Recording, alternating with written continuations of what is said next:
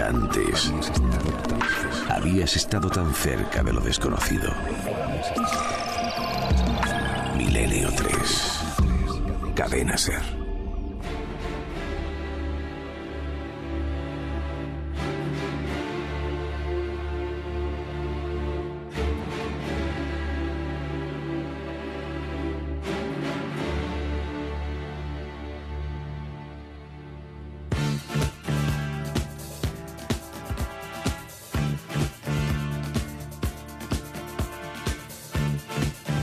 3 y 7 minutos, aquí estamos de nuevo. Creo que temas muy interesantes, temas como grandes cajones estancos, que estaban un poco estancados también, y que sabemos que tienen información importante para el ser humano.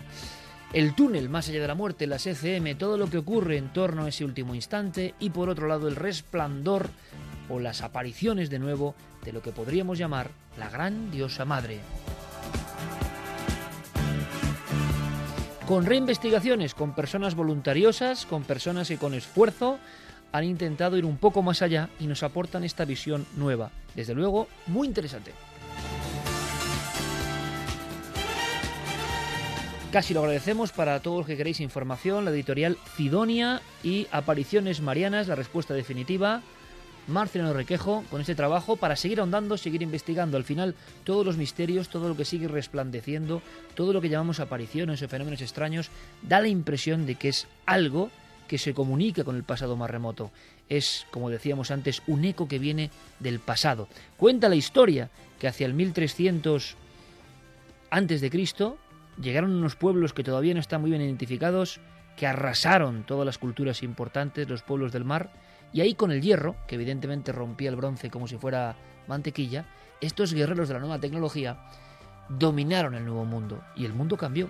Cambió tanto que la diosa madre prácticamente desapareció.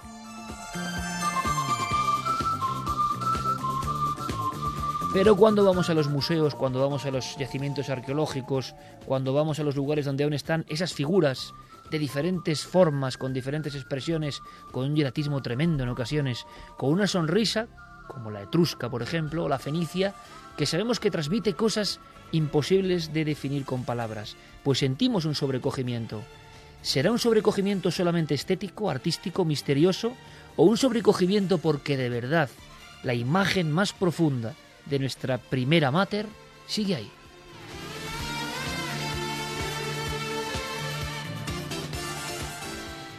Desde luego que temas un poco más amables, eso sí, que los de la semana pasada tenemos que ir combinando, donde poníamos la psicofonía de Pedro Amoros, nuestro amigo, y la del contestador de Santiago Vázquez, que realmente nos sobrecogieron a todos, ¿eh? Y los contenidos de la llamada del más allá. Bueno, pues ahí estaba, ahí estaba. Ahora un poquito de luz, ¿no? No está mal. Lo que pasa que ahora viene Santi, ahora viene Santi y me dice que con más sustos. Y sustos más cotidianos sustos de este loco mundo que nadie entiende.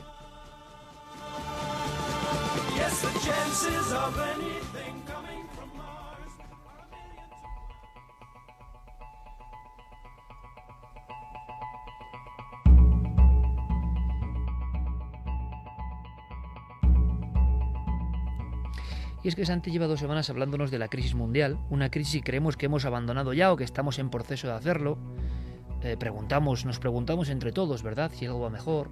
Intentamos ver signos de mejoría. Hasta los que no sabemos de bolsa miramos la bolsa, yo qué sé, por si eso significa algo. Preguntamos a nuestros buenos amigos los taxistas, preguntamos a los tenderos, nos preguntamos todos si, oye, ¿algo va un poco mejor?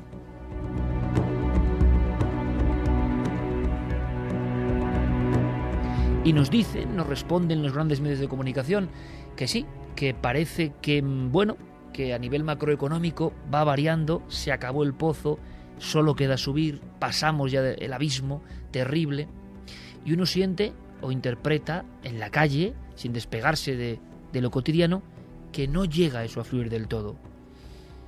Hay que estar animados o desanimados. La crisis se acaba o como dicen algunos, yo espero agoreros, no ha hecho más que empezar. Y si esto es así, hablando de conspiración económica, podemos saber claves ocultas, podemos intentar ir un poco al trasfondo. Santiago lleva dos semanas dando informaciones tremendas. Le queda un colofón, le queda como el pináculo de la pirámide. pero es que además tiene que ver con hechos realmente luctuosos y muy recientes. Todos muy atentos, por favor.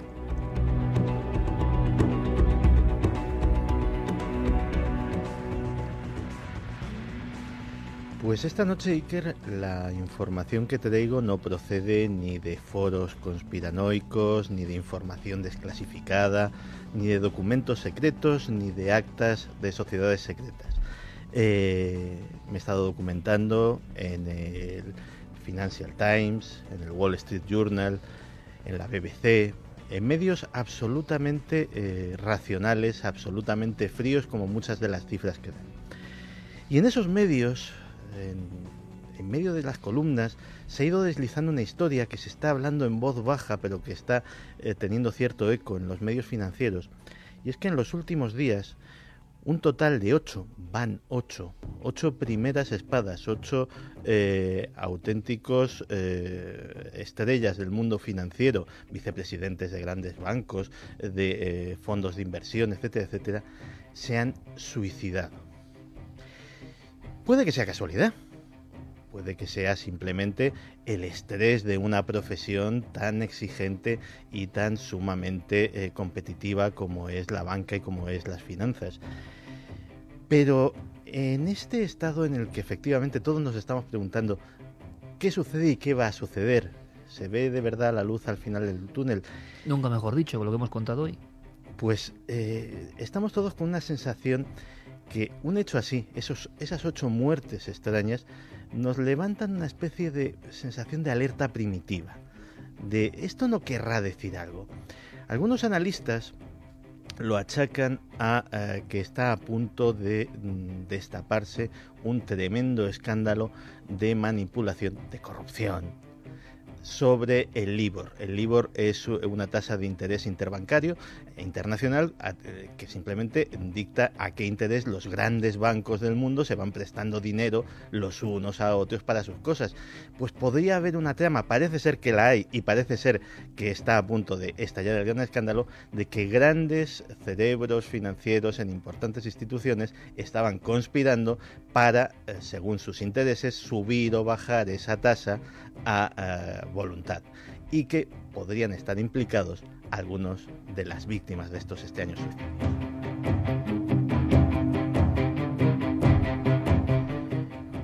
Pero otros van mucho más allá. Desde luego, las escenas, y no voy a detallar ni las ocho muertes, ni los nombres, ni las formas, porque algunas son especialmente, eh, especialmente morbosas, pero vamos, eh, para ver hasta qué punto ha sido gráfico en plena City de Londres, eh, desde lo más alto eh, desde lo más alto de eh, la sede londinense del JP Morgan, uno de ellos se arrojó y estuvo el cuerpo cuatro horas en la acera de ese gran centro financiero mundial. Curiosamente, en el mismo banco, en la sede de Hong Kong, días después pasó lo mismo.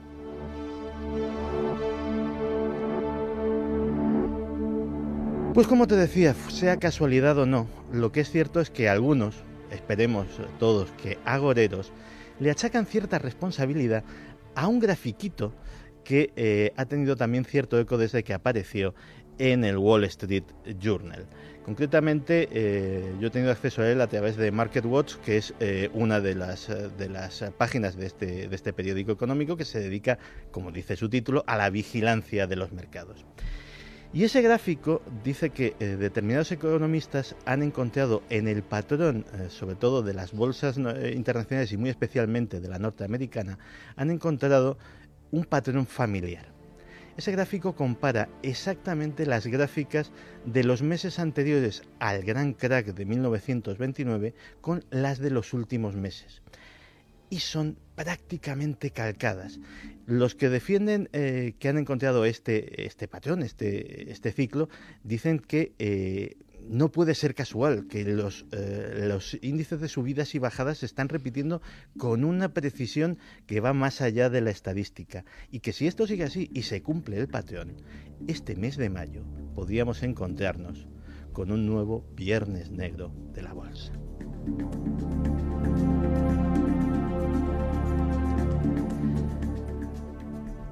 Lo cierto es que en este, eh, en este eh, momento de euforia macroeconómica, que no de la economía de los ciudadanos de a pie, que nos vemos prácticamente igual y algunos bastante peor que el año pasado, pues eh, esto tiene su cierta lógica parece ser que abundan las señales de que eh, estos mercados bursátiles están irracionalmente altos. Ha subido muchísimo el precio de muchos valores muy por encima de lo que sería lógico. ¿Por qué? Porque parece ser que está fluyendo el crédito, que los bancos centrales están dando dinero. Pero ¿nos lo están dando a ti y a mí? No. No se lo están dando a los ciudadanos, se lo están dando a las instituciones financieras, que lo están invirtiendo en esos valores de bolsa. Y como sucedían en 1929, solo que en 1929 eran los ciudadanos, los ciudadanos en 1929 que hacían se endeudaban para comprar más y más acciones para ganar más y más dinero, hasta que llegó el punto en que esas deudas no podían compensar las ganancias por muy altas que fuesen. Alguien se dio cuenta, cundió el pánico y la bolsa cayó.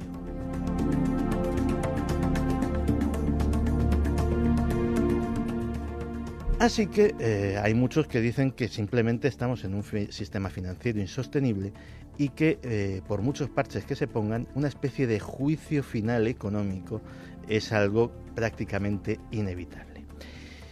¿De dónde puede surgir la chispa? Pues eh, ya he dicho que he recurrido a medios muy prestigiosos, pues el pasado 19 de febrero, Robert Peston, que es ni más ni menos que el editor de economía de la BBC, hacía, eh, escribía un artículo que se llamaba Crisis China catastrófica, entre eh, interrogaciones. Y es que eh, China es algo, parece ser, que tenemos todos que temer bastante. Voy a describir una situación y a ver si les resulta familiar, familiar, si por aquí hemos vivido algo parecido a nuestros oyentes. En los últimos años en China se construye un nuevo rascacielos, rascacielos de nivel internacional cada cinco días. Cada cinco días hay un nuevo rascacielos. Se han construido más de 30 aeropuertos, nuevos metros en 25 ciudades, tres de los puentes más largos del mundo, 10.000 kilómetros de líneas de tren de alta velocidad, 42.000 kilómetros de autopistas, desarrollos inmobiliarios, comerciales y residenciales a una escala inconcebible. Además, el derroche de este eh, nivel de construcción ha eh, enriquecido fraudulentamente a miles de funcionarios y de políticos que eh, están metidos en un sistema de sobornos institucionalizados. Y existe muchas dudas de que el gobierno chino pueda manejar esto por mucho tiempo. ¿Nos suena de algo esta situación? Pues a Robert Peston sí le suena, y Robert Peston dice que podemos encontrarnos ante lo que él llama la tercera ola, el tercer mazazo de la crisis económica. La primera ola habría sido eh, la caída de Lehman Brothers, la crisis de la subprime en Estados Unidos, etcétera, etcétera. La segunda es la nuestra, la crisis de la deuda europea, más el estallido de la burbuja inmobiliaria española, etcétera, etcétera.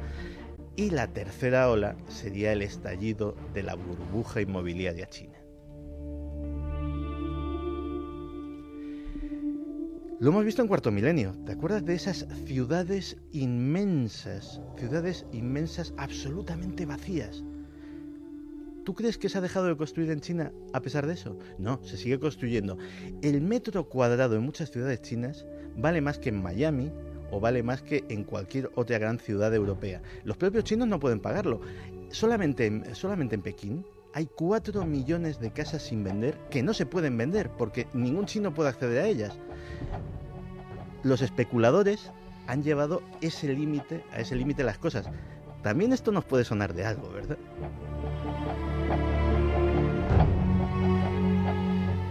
Y sin embargo, esto que suena a muy agorero produce una absoluta tranquilidad en los círculos de las altas finanzas. Eh, Jared Diamond eh, es un sociólogo que escribió hace unos años un libro muy interesante que recomiendo que se llama Colapso, por qué unas sociedades perduran y otras desaparecen. Y él decía que mucha de esta ceguera que hay cuando de repente cae una cosa así se debe a la disonancia cognitiva. Sencillamente no puedes concebir que algo así te vaya a, caer. Y ponía el ejemplo, que sucedió parece ser en Estados Unidos, de eh, una presa que estaba a punto de reventar y contaba que en la ciudad que había a 10 mm, kilómetros de la presa estaban muy preocupados de que la tremenda riada se los llevase. En la ciudad que había a 5 kilómetros de la presa estaban absolutamente aterrados. Pero en la ciudad que había a 2 kilómetros de la presa estaban perfectamente felices y contentos y por supuesto no tenían ninguna preocupación sobre el estallido de ese embalse.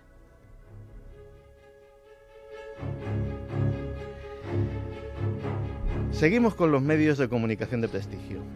The Economist dice que efectivamente los precios de toda clase de activos se están elevando y en algunos casos acercándose a niveles difíciles de justificar con fundamentos económicos. El endeudamiento masivo de los grandes inversores puede llevar a una situación catastrófica. The Economist. Bloomberg añade eh, otro factor, que es lo que, lo que denominan el desvanecimiento del sueño americano el 10% de la población de Norteamérica se lleva eh, prácticamente la mitad de todo el PIB de eh, la nación. Eso no sucedía desde 1917. Ese aumento de la desigualdad está haciendo que, entre otras cosas, el consumo se desplome, que la economía financiera va muy bien, pero que la economía real, que del fondo es la que lo sustenta todo, está hundiéndose cada vez más. Casi te voy a pedir de una forma excepcional, que no sigas. O sea, eh, por primera vez en la historia en la sección de Santiago Camacho, porque esto con esta música que ponen en el calero, que es la música de Santi Camacho de las conspiraciones, de auténtico pavor, ¿eh? Como profesor de economía no tienes precio, pero te digo que ojalá te equivoques. No, yo, yo espero, de hecho no son...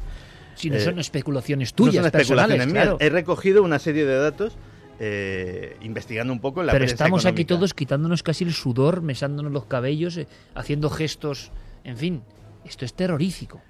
Yo solo espero que esas ocho personas que decidieron acabar con su vida eh, y que tenían información privilegiada lo hicieran por razones personales, por razones sentimentales, por problemas de otro tipo y que desde luego esto no sea señal de absolutamente nada.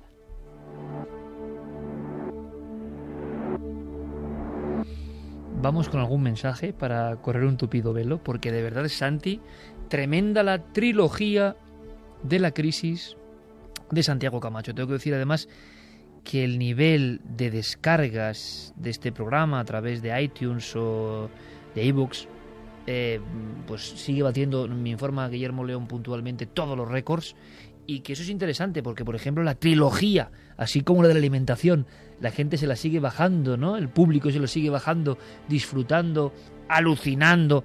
Hay unas cuantas trilogías de Santiago Camacho que yo creo que son para la historia, ¿no?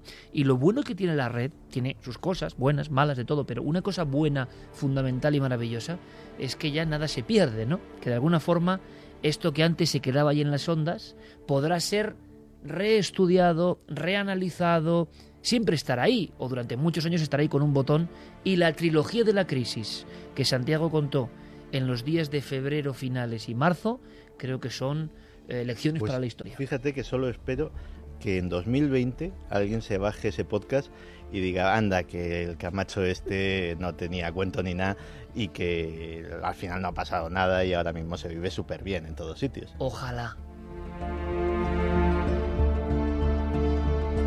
Bueno, Guillermo y Diego han puesto el gráfico del que hablaba Santi. Contribuyendo un poco, ¿no? Sí, para es, dar la noche a la gente. Es muy de Guillermo y de Diego, sí. sí yo, pues. yo no lo hubiera hecho, pero claro, como ellos van por libre, pues meten el gráfico, asustan a todo el mundo. Yo estoy aquí temblando porque, oye, no queremos ser agoreros. Ahora, he visto el gráfico antes y me he echado las manos a la cabeza. Sí, sí, ¿eh? sí, porque es, idéntico, es igual. La economía que es algo que odiábamos en la carrera, ¿verdad? Yo por lo menos no... no... Sí, yo nunca entendí que Yo la tuve colgando hasta cuarto, hasta quinto. Yo también. pero, pero fíjate, es lo que siempre ocurre, de verdad, ¿eh? Cuando uno se hace mayor y va llegando a los temas por verdadero interés personal de qué ocurre en el mundo, no tiene nada que ver cuando te ponen unas gráficas y unos elementos y te lo hacen estudiar porque sí. Claro, con un profesor como Santi Camacho que cuenta las cosas así, eh, bueno, pues no hubiera se llegado ninguno a ejercer la carrera. Ninguno, se, hubieran tirado, se hubieran tirado directamente. Yo todavía me acuerdo del libro de Palmer y Colton, que es el libro de economía que el azul, el azul, horroroso. yo lo quemé, yo lo quemé cuando probé, directamente, quemado, ¿eh? Quemado. Mira que yo en la vida he destruido un libro, quemado. Has quemado libros, ¿eh? Madre mía. He quemado uno. Vamos allá. El padre La Inquisición, totalmente. Con todos mis respetos A, quien lo haya escrito. Pero... imposible, insoportable. La terraza de mi casa lo quemé. Ahí está. Vamos con esos mensajes. Rafa Campos dice lo que verdaderamente, los que verdaderamente hacen estas tramas podéis estar muy tranquilos que no se suicidarán, ni siquiera saldrán sus nombres a la luz. Los que se suicidan son los cabezas de turco de turno, que por esto y otros problemas familiares o de otras cosas que tengan ellos en su vida acaban así. ¿Sabes quién me está venga a insistir todo el rato? Que él es muy tenaz de que esto hay que llevarlo a la tele otra vez y yo digo, hombre, no, que no vamos a amargar a la gente. Que... Pero claro, está la diatriba de si hay que informar de lo que realmente pasa y nuestra obligación. Gerardo Peláez, nuestro compañero eh, en la redacción de Cuarto Milenio, me dice, esto hay que volver a tocarlo porque en su día hicimos una de las más grandes audiencias, esto es un misterio, una de las grandes audiencias máximas de Cuarto Milenio en su historia es con el crack del 29, es con pura economía. Y te acuerdas, Santi, uno de los elementos que tenemos todos en la mente y que no fue así, fue lo de los financieros lanzándose en Manhattan por las ventanas. Todo el mundo tiene esa imagen y no ocurrió exactamente así, ¿no? Es parte de la ficción, así que igual tenemos que tocarlo, pero yo espero que la gente no se asuste mucho. Lo que pasa es que después de toda una semana diciéndonos lo mal que va todo y Sí, sí. Bueno, Encima ahora parece rematarles con... Parece que va mejor. Bueno, pues ya lo has visto. Bueno, son cosas de Santi que se puede equivocar, ¿eh? Hombre, yo de todas formas, fíjate, votaría porque sí, simplemente por volver a tener al profesor Carmona, que nos dio una lección de economía eh, para dummies, para que, prácticamente lo entendía todo el mundo. Y con el globo, ¿te acuerdas? Con el globo. Nos explicó la cosa súper bien. La burbuja se convirtió en globo, sí. Irene Herrero dice, eso da más miedo que el exorcista. Por Dios, cállate, Santi, que ya estamos al borde del colapso. No conspiranoia dice, crisis y revueltas buscarán provocar la tercera guerra mundial para reactivar la economía. Esperemos que no. Antonio García, los culpables de la crisis terminarán siendo los salvadores. No se suicidan. Eso dice mucha gente, ¿eh? que estos pobres son unos cabezas de turco. El público, siempre muy sabio de Merino 3, tira por ahí, ¿no? Sara, Dios, otro viernes negro, nos están tomando el pelo, no puede ser, ya no damos para más. Rubén, otro viernes negro, se aproxima, espero que se equivoquen en las predicciones, de lo contrario solo nos salvaría una guerra. Fernando Abrantes, financiero suicidándose definitivamente hay algo gordo. Los tiburones se comen unos a otros si ya no les queda nada más que comer. Vamos a hacer una cosa, vamos rápidamente con Milenio Te Responde, que luego nos marchamos a un cementerio, eh, así combinando cosas. Em, yo creo que se va a equivocar Santiago Camacho. Lo digo de verdad, ¿eh? Yo creo que, yo espero el pulso de la economía es bueno, pues siempre sobrevive, es como una ley de Darwin, ¿no? En fin, vamos a ver, ojalá, ¿eh? que hay muchísimos oyentes que están pasándolo fatal, eh, mucha gente, muchos familiares, muchos amigos, vamos a ver si entre todos salimos un poco de esta, pero es la gran conspiración, así que Santi, mi enhorabuena, me vuelvo a quitar el sombrero, qué gran trilogía, qué bien explicado. Y gracias, aunque de mucho miedo. Vamos con no te responde, vamos rápidamente que luego nos vamos a ese cementerio, vamos a buscar a un vampiro en mitad de Londres, parece mentira, ¿eh? Buenas tardes a todos. Soy Pascual López, eh, desde San Fernando de Henares, en Madrid. Hace años en un programa de Javier Sierra aparecieron unas fotos realizadas en la casa de Verdi, en las que se veía la imagen de un ser con extraña mueca y de una mirada distante, apoyando sus manos en las teclas de un piano. Pero que me impactó tanto la nitidez de la imagen que por eso os hago esta pregunta. Y me gustaría saber eh, si se indagó más sobre el tema, sobre el asunto y demás. Pues nada más, muchas gracias y un abrazo para todos. Bueno, pues eh, nuestro oyente se refiere precisamente al caso conocido como el fantasma de Verdi, aunque el fantasma no es Verdi. Pero sí, eh, esa fotografía se tomó en el año 2000 eh, por parte de una fotógrafa eh, prestigiosa, Blanca Berlín, que acompañaba a un periodista también muy prestigioso, José Manuel Alonso Ibarrola, amigo también de este programa, y haciendo un reportaje eh, con motivo del centenario de la muerte de Verdi. estuvieron en, la, última casa de Verdi, donde, donde él vivió los últimos años, que está en, a unos 70 kilómetros de Milán, en Buseto y ahí realizaron ese reportaje fotográfico eh, y bueno pues en una de las fotografías en una de las diapositivas porque fue una diapositiva aparece esta, esta imagen inquietante de una mano sobre un piano que si te fijas eh, luego eh, se corresponde con una figura completa incluso parece que, que lleva lentes y que sonríe de una manera un poco maliciosa eh, hasta el día de hoy, que yo sepa, no existe una explicación para esta imagen y sobre todo Ibarrola en su empeño sigue deseando encontrarla, eh, pero de momento mm, sigue siendo un enigma. Hola, soy José Pablo Pérez de Gata, del norte de Cáceres, y mi pregunta para Milenio es eh, sobre un fenómeno que se dio en la década de la Guerra Civil, que se vieron los cielos, los cielos de color rojo durante varios días. Hay mucha gente, hay muchos testigos que lo vieron, pero no, no ha habido nunca una explicación así del, fenómeno. Y nada, un saludo para todo el equipo de Milenio 3. Pues cierto es, eh, hay muchos testimonios, incluso en prensa, en prensa provincial, de un fenómeno que se asoció con algún tipo de meteoro, pero cielos completamente rojizos, sanguíneos, poco antes del inicio de la eh, guerra civil. Algunas informaciones es curioso, pero viniendo de la zona de Almería, donde está también otra gata, el Cabo de Gata en este caso, en la provincia de Guadalajara, en la provincia de Salamanca, pero se quedó como una anomalía meteorológica, una pura cuestión científico visual, por decirlo de alguna forma, y no se interpretó hasta después del conflicto nacional como una señal. Hubo otras, ¿eh? cruces, hubo otras cosas que la gente interpretó después como algo em, que ocurrió. Pero como en este país queda por hacer el libro, desapasionado, sin hablar de política, de misterios de la guerra civil, pues ahí lanzamos la, la cuestión, ¿no? Que es un gran libro que muchas personas han intentado hacer, pero que siempre se topan con bueno, pues el maniqueísmo, las disputas, hay demasiado poco espacio, parece todavía. Pero ojalá se atreva alguien a compilar todos los misterios, que son muchos, ovnis, espíritus, fantasmas, profecías, en aquel conflicto tan terrible que, dividió España y la llenó de odio y de, y de muerte, ¿no? Pero no tenemos más información, aunque sí la constatación en hemerotecas de que las personas vieron esos cielos, entre comillas, teñidos de sangre. Hola, buenas noches. Mi nombre es Sebastián Furrer y bueno, primero un saludo para todo el equipo, que creo que hacéis una labor muy interesante. Y me gustaría que me pudiera responder alguna pregunta. Y es que me gustaría saber eh, qué sabéis eh, a lo que se refiere al continente perdido de Mu. Que yo, vamos, he podido ver algo por internet, pero hay, hay tanta información mezclada que uno realmente no sabe qué es lo que la, la, información verdadera. Entonces me gustaría que me pudierais arrojar un poco de luz sobre ese tema. Muchas gracias. Es un término de más, el continente perdido de Mu que fue portada de muchos grandes libros de los 70 y que luego ha perdido fulgor, ¿no? No, no se sabe tanto. Ha perdido fulgor, eh, vamos, para los que no lo sepan, es un presunto continente perdido, una Atlántida en el Pacífico hasta que eh, se ha vuelto a hablar de la famosa pirámide de Yonaguni. De hecho, todos tenemos en mente pues unas imágenes medio borrosas, eh, submarinas, de una serie de pedruscos ahí apilados, pero las nuevas técnicas de filmación, eh, las nuevas expediciones nos han mostrado que en este lugar, en Okinawa, cerca de, cerca de Okinawa, en Japón, hay unas estructuras que hay un tremendo debate sobre si pueden ser artificiales, si pueden ser naturales. Desde luego son unos bloques rectilíneos eh, que ahora se pueden ver con una absoluta precisión y que bueno... Y son rarísimos. Y son rarísimos, o sea, tienen una pinta, no sé lo que dirán los geólogos marinos, pero tienen una pinta de artificial que tira de espaldas. Eh, puede ser natural. De hecho, recuerdo un acantilado en Irlanda que también eh, tiene unas formas geométricas absolutamente increíbles y que, y que tiene perfecta explicación natural.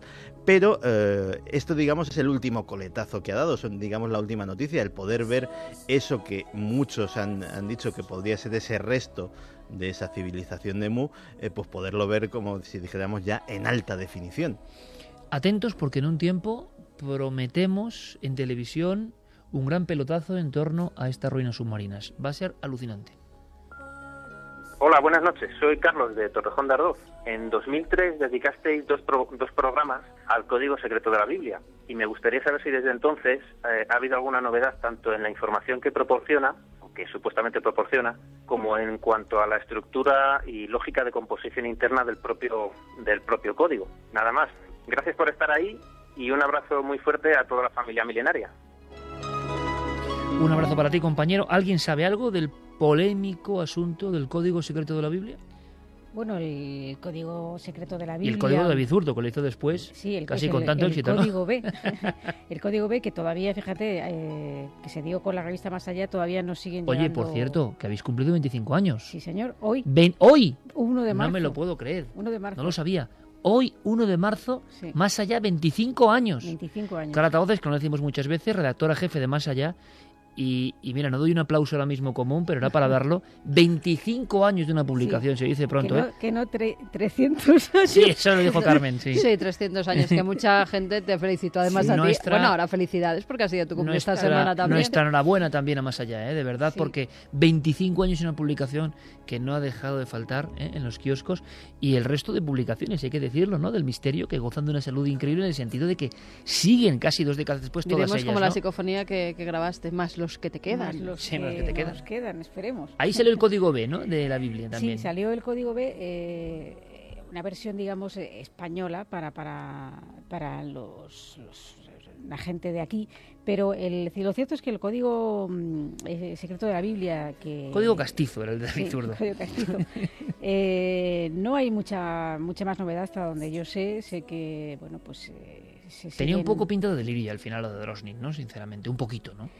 Bueno, eran unas combinaciones de casi de estadística y de probabilidad y que sorprende muchas veces o daba la impresión de que eh, si tú buscabas determinados términos, es decir, tú estabas ya condicionando, en mi opinión, de manera tendenciosa la búsqueda, es decir, tú estabas ya dirigiendo qué es lo que querías encontrar. Y claro, a toro pasado es más fácil encontrar las cosas, pienso yo, que antes de que ocurran. Fue un fenómeno además muy ligado a ese cambio de milenio, a ese momento de esplendor y que luego se quedó ahí. Pero muy interesante también. ¿eh? Interesante, es verdad, sí, sí. Mm, un día igual lo recuperamos para saber qué fue de todo eso. Vamos a hacer una cosa, Noel. Terminamos aquí el Milenio te responde y nos marchamos directamente a, porque no quedan muchos minutos, a un cementerio. Vamos a hacerlo con esta película, con esta maravillosa película, con este momentazo tremendo. Caballeros, debemos profanar la tumba de la pobre Lucy. Su muerte ya fue bastante horrible. Si la señorita Lucy está muerta, no se le puede hacer ningún daño. Pero si no está muerta, ¿eh? ¿Qué está diciendo? ¿Que ha sido enterrada viva? No. Solo digo que está no muerta. No muerta. Esto es una locura.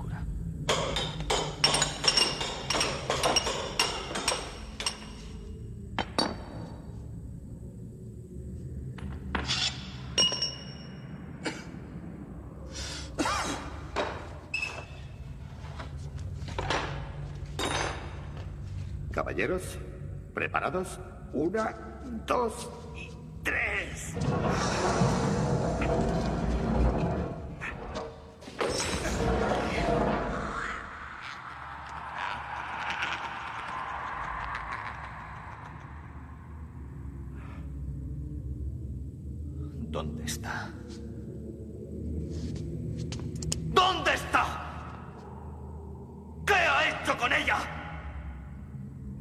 Más allá de la gracia de Dios, una vagabunda en la oscuridad exterior. Ella es vampira, Nosferatu. Esas criaturas no mueren como la abeja tras el primer aguijonazo, sino que se fortalecen y se vuelven inmortales una vez infectadas por otro Nosferatu.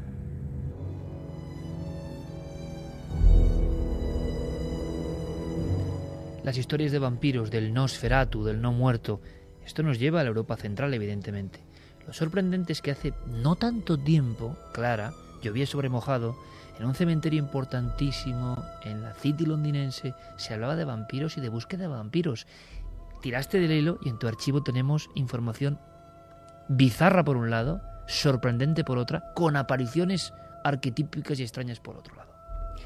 Pues sí, y las últimas informaciones en torno a, la supuesta presencia de un vampiro, vamos a decirlo así, en el cementerio de Highgate, en, el norte de Londres, un cementerio que está considerado de bien de interés turístico eh, y de bien cultural en, en Reino Unido, porque es un cementerio maravilloso que se inauguró en 1839, lo cual pues eh, hay gente enterrada muy importante, eh, entre otros, por ejemplo, está Karl Marx, hay parte de la familia de Charles Dickens, eh, numerosos poetas, y muchos escritores, es decir, es un cementerio además de una influencia de estilo neogótico victoriano con influencias egipcias, eh, precisamente por toda la época de los descubrimientos que se estaban realizando en, aquel entonces.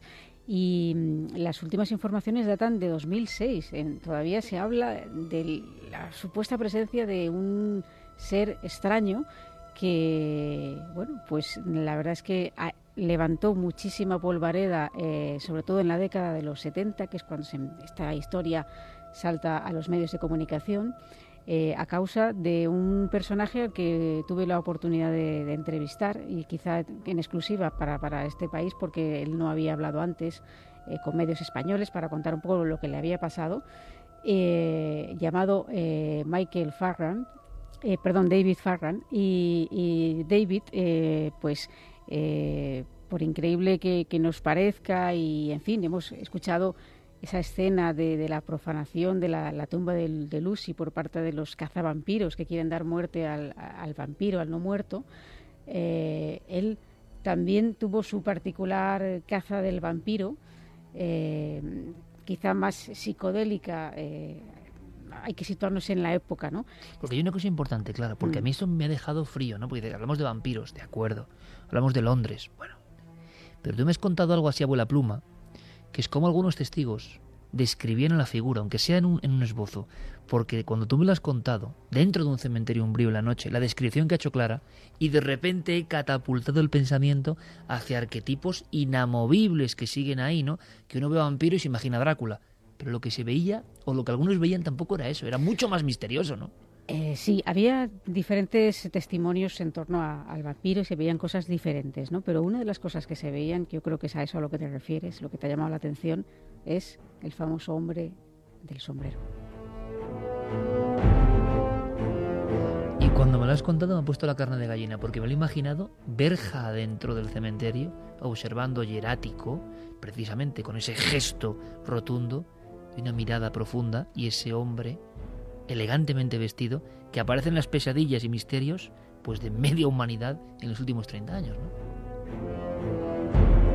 Sí, y, es que, bueno, ese arquetipo se aproxima más al espectro ¿no? que al vampiro. Y esto es un poco lo que me decía David. Decía, a mí se me ha catalogado de cazavampiros, pero yo no me considero un cazavampiros.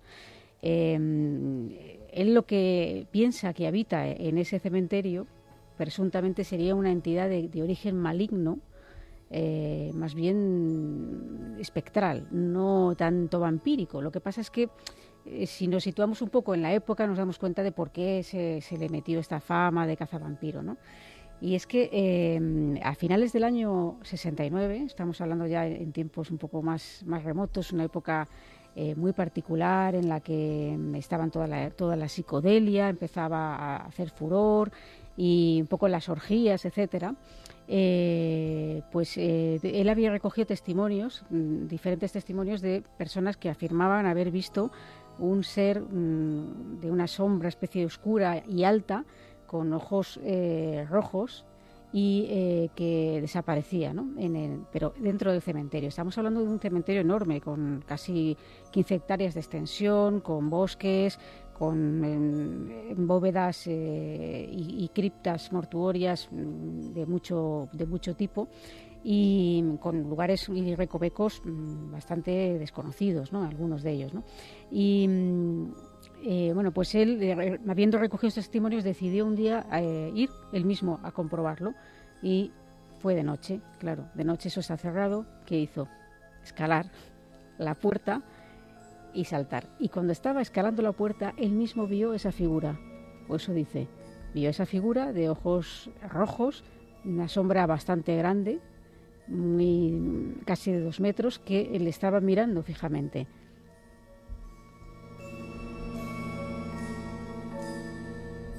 Él se asustó, pero como estaba un poco eh, metido en estos asuntos, porque por aquel tiempo él había fundado, eh, dos años antes, la British Psychic and Occult Society eh, y posteriormente formaría la Highgate Vampire Society, investigaba todos estos asuntos con un, grupo de, amigos y entonces hizo una especie de, de, conjuro mental, es decir, unas palabras protectoras y aquella figura desapareció. Y de ahí él pensó que eso tenía que ser eh, una entidad de tipo maligno.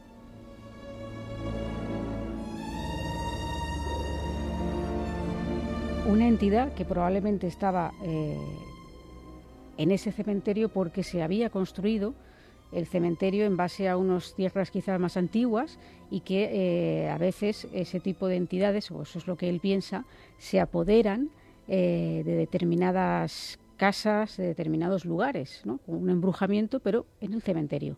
Eh, entonces, bueno, él quería un poco mm, contactar con esta entidad para saber por qué estaba ahí, intentar que se fuera. Y decidió volver otro, otra noche. Y en, en, esa, en ese regreso, eh, imagínate la situación, Iker. O sea, este hombre, acompañado de cinco personas más de la sociedad esta que hemos mencionado, eh, junto con una medium, se internan por la noche en el cementerio y empiezan a hacer un ritual. Un ritual mm, para contactar con esa entidad. Y en ese momento aparece la policía.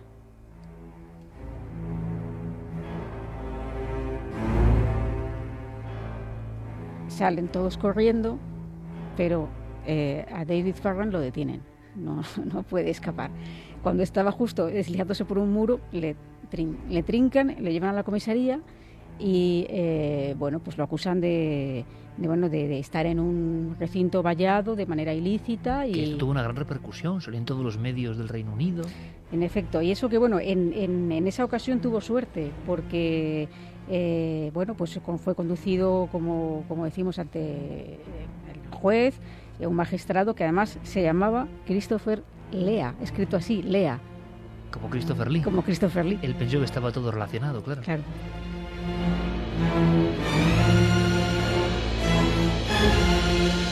En esta ocasión tuvo suerte, fue absuelto, pero eh, claro, ya se le, se le, se le creó una fama de cazavampiro tremenda, ¿no?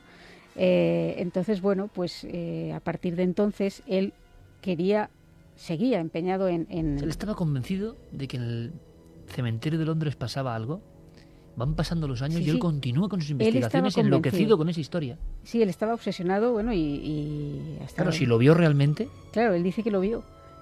Eh, entonces, bueno, en ese momento aparece en escena otro personaje oportunista que quiere aprovecharse de toda la historia de, de Farrand y es un personaje que, se hace llamar a sí mismo reverendo, pero no lo es, que se llama Sin Manchester y que además dice ser descendiente de Lord Byron y haber dado muerte a 30 vampiros.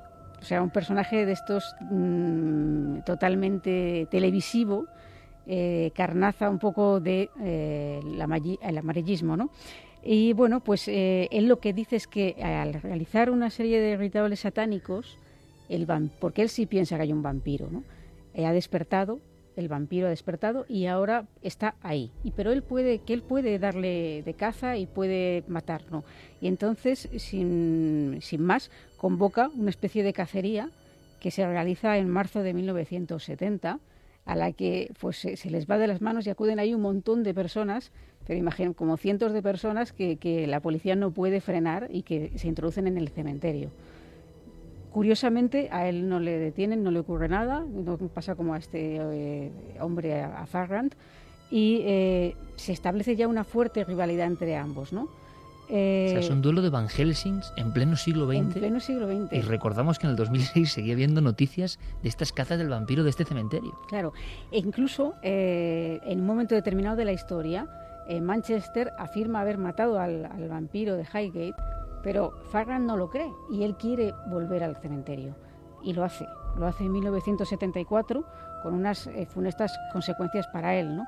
Porque en este caso, eh, bueno, mm, él, va, lo, que pasa es que se extiende un poco la convocatoria. Imaginaros lo que el eco que, esto tiene, que se presenta más de un centenar de, supuestos cazavampiros que quieren ayudarle y irrumpen en el, en el, en el cementerio mm, causando pues una serie de daños y de destrozos de todo tipo. El jurado que tuvo que, llevar este caso mm, debió escuchar cómo habían varias jóvenes eh, bailado desnudas sobre la tumba de, los muertos y eh, cómo em, habían clavado estacas de hierro y de madera a una serie de cuerpos a los que previamente habían mutilado y sacado de las tumbas. Eh, un arquitecto que había aparcado su coche junto a la verja del cementerio al volver se encontró con un cuerpo sin cabeza apoyado sobre el volante. O sea, todo un paroxismo, una locura eh, van helsiniana, podemos decir, que se estableció esa noche Eh, el caso es que aquí el, digamos, el detenido fue otra vez David Farran, que parece que tenía, le perseguía la negra, y eh, bueno, eh, a consecuencia de todos estos hechos fue condenado a cuatro años y seis meses de cárcel por diferentes delitos, que ahora si quieres podemos detallar, aunque él lo cuenta de manera muy diferente, ¿no? La historia del cazavampiros de Londres, del que tanto habíamos oído hablar, y lo interesante es que pasa el tiempo y tú logras hablar con él. Sí, él me dice que bueno que nada de esto es cierto, es decir, que sí que es verdad que se produce una serie de hechos, que la gente se descontrola, que, que en fin, que no esperaba que hubiera toda esa gente allí, pero que él no había hecho nada, que él tuvo la mala suerte de que se le acusó de dos, de, primero de cinco delitos, pero se fueron descartando algunos y al final fueron dos delitos los que, por los cuales se les condenó. Uno de ellos era eh, profanación y, bueno, fue porque encontraron, o sea, no pudieron demostrar que él había profanado, que él había sido directamente el que había profanado esas tumbas, pero sí que encontraron en su casa unas fotografías que le había realizado un tiempo antes un periodista para, para un reportaje en una revista y que eh, precisamente hablaba de profanaciones, de, en fin, de vampiros y demás, y se las había realizado junto a unas tumbas que estaban ya destrozadas. Y eso lo encontró la policía en su casa, o esto es lo que él dice, y con estas pruebas, con esta foto, fue uno de, los motivos que se le condenó. Y otra es otra fotografía que él mismo había realizado dentro de uno de los panteones del cementerio, en el que había encontrado eh, una serie de, pentagramas invertidos, velas negras rodeando. Es decir, alguien había realizado allí lo que él dice que cree que era un ritual satánico, sacó unas fotografías para tener esa parte documentada y también la policía las halló. Y eso también fue en prueba para condenarle. Y otra de las cosas, y esto es más curioso, es, y esto reconoció que sí que lo había hecho, fue enviar muñecos de vudú a la policía con agujas clavadas. La otra historia del vampiro de Londres, bueno, el vampiro de Londres, no él, el cazavampiros el de Londres. de Londres. Que muchas personas pensaron y se publicó que se había muerto además, o que no existía, o que era un mito. Y este hombre sigue manteniendo, cuando tú lo localizas, que vio lo que vio y que por eso seguía su investigación. Él, él, está convencido de lo que vio y, de hecho, mm, como decimos, en 2005 y 2006 todavía hay testimonios de personas que afirman haber visto algo muy parecido. A lo 40 años después de, aquella, de esta oleada vampírica o de miedo que nos retrotrae a historias de Europa del Este. Sí. La gente enloquecida en otra época, es verdad, con la psicodelia de fondo, pero vamos a cazar a un vampiro y a profanar a los muertos. Y este hombre, que era el protagonista de esta historia, te manifiesta a ti que realmente vio esa figura, o sea, 40 años después, que vio esa figura que existía realmente y que nunca ha descifrado el enigma al final del espectro, entidad o lo que sea que está en ese célebre camposanto londinense. Pues sí, sí, él, sigue manteniendo esta, esta historia, esta versión. Hay que decir que para la gente que, por ejemplo, nuestros oyentes que, les interese este tema y, les interese y les guste el cine, eh, todo este asunto de verdad que dio muchísimo que hablar en su momento, hasta la BBC, que antes mencionaba Santi, se hizo eco de, todo de toda esta historia y se generó que se inspirase en una, o sea, todo ello dio original, la inspiración parcial al menos de una película que es eh, Drácula 73, que también es de la Hammer, y que también, curiosamente, acabó siendo protagonizada por Christopher Lee y por, Peter Cushing. Para terminar, Clara, con un titular, ¿tú crees que este hombre decía la verdad? En mitad de toda esta vorágine, ¿era la típica persona que había visto de verdad esa sombra y le había marcado su vida? Bueno, yo, yo no lo sé, claro, yo a este hombre mm, he, leído mucho sobre él, he leído, he visto muchas fotografías sobre cosas que, ha divulgado y claro, eh, por una parte eh, me resulta muy difícil de, darle una cierta seriedad, pero por otra parte me parece que la entrevista que mantuve sí que hablaba de cosas que algunas tenían bastante sentido. Yo en principio mm, no creo que cuando alguien, eh, bueno, pues imagínate que él hubiera visto algo, ¿no? O simplemente que no lo hubiera visto, da igual, si en esa primera visita no hubiera visto nada, tiene poco sentido regresar después jugándose el, tipo, teniendo la suerte de que además se le absuelva en la primera ocasión y que una segunda vez todavía se atreva a, en fin, a emprender esta especie de, caza, ¿no? Aunque ya te digo que él nunca creyó en el vampiro como un ser eh, físico, con colmillos, que chupa la sangre, sino como entidad, entidad maligna.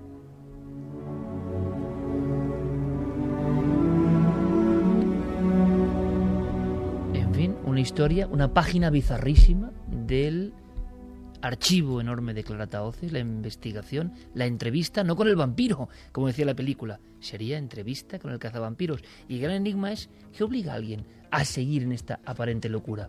Igual es porque vio algo imposible, oficialmente imposible.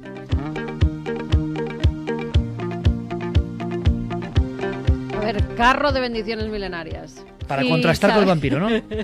Isabel. Y con la crisis. Fiel seguidora desde el programa desde sus principios, que el día 24 de noviembre a las 0020 horas de la madrugada nació su hijo Alejandro, un nuevo milenario que ha llenado mi vida de felicidad.